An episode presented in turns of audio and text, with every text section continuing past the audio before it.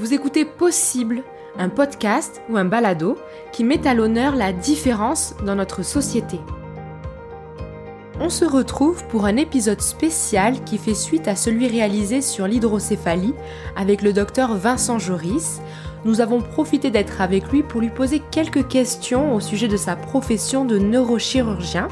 Sans plus attendre, voici ce qu'il nous a partagé. Bonne écoute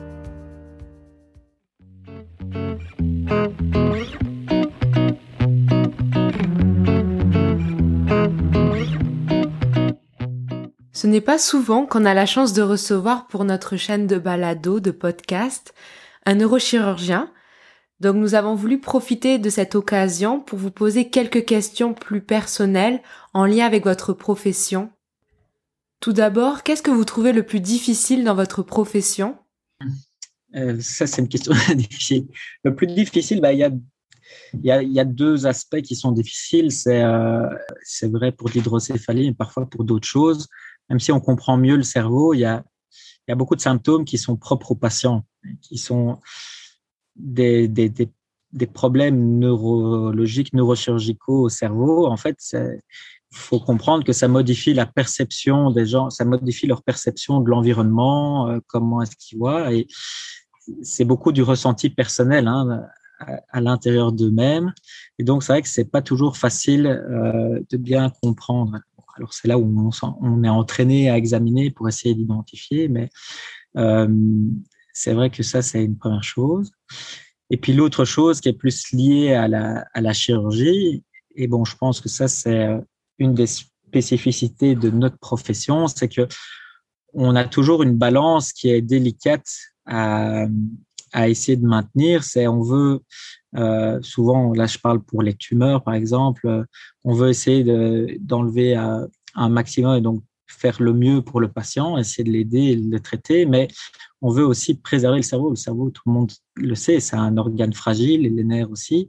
Et donc, c'est ça qui est compliqué, c'est de trouver le bon équilibre pour ne pas surtraiter les patients euh, et leur causer des, handicaps, des déficits en plus, mais tout en traitant euh, dans son entièreté la pathologie pour, euh, pour les aider comme il faut.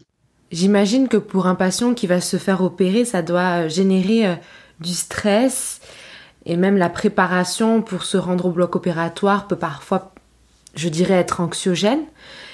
Et vous, en tant que neurochirurgien, quel est votre état d'esprit quand vous entrez dans un bloc opératoire?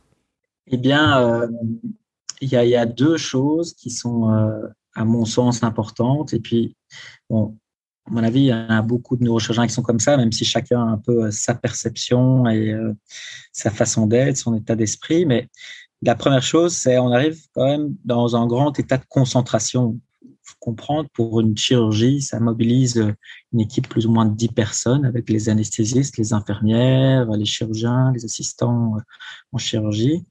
Et donc, la, journée de toute cette équipe, de ces 10 personnes, va être focalisé sur le patient qui rentre en salle d'opération. Et donc, ça va être la seule chose à laquelle ils vont penser euh, pendant parfois toute la journée, parfois 10 heures, parfois 12 heures, parfois c'est moins, parfois 3 heures. Mais donc, tout notre esprit est concentré sur la personne, sur sa problématique. Et donc, on vient très concentré, très près aussi, avec les bilans qu'on a fait avant l'opération et tout ça. Mais en même temps, et ça c'est peut-être un côté plus personnel, mais il faut une certaine décontraction parce que si on met un niveau de stress trop important, euh, c'est compliqué de fonctionner en équipe. Euh, et donc, il faut avoir une discussion qui peut être fluide, qui permet que tout le monde s'épanouisse. Et donc, il faut un certain niveau aussi de décontraction euh, pour pouvoir faire euh, le geste le plus précisément possible et euh, aider le malade du mieux qu'on peut. Et qu'est-ce que vous aimez le plus dans votre profession? Ah, ça, c'est quand on a pu euh, aider un malade. Et je dis même pas euh, guérir un malade parce que il y a des patients euh, qu'on va soigner et malheureusement, ils vont garder leur maladie avec eux, qui va les accompagner pendant leur vie. Mais quand on a pu les aider, leur redonner de la qualité de vie, et alors, ben, pour moi qui suis neurochirurgien pédiatrique, surtout quand c'est des enfants, ben, c'est ma journée est faite. Hein, j'ai pas besoin de faire plus que ça. Donc ça c'est pouvoir revoir, surtout quand le patient rentre chez lui, ça c'est toujours un bon moment. On est toujours content de nous quand ça se passe comme ça.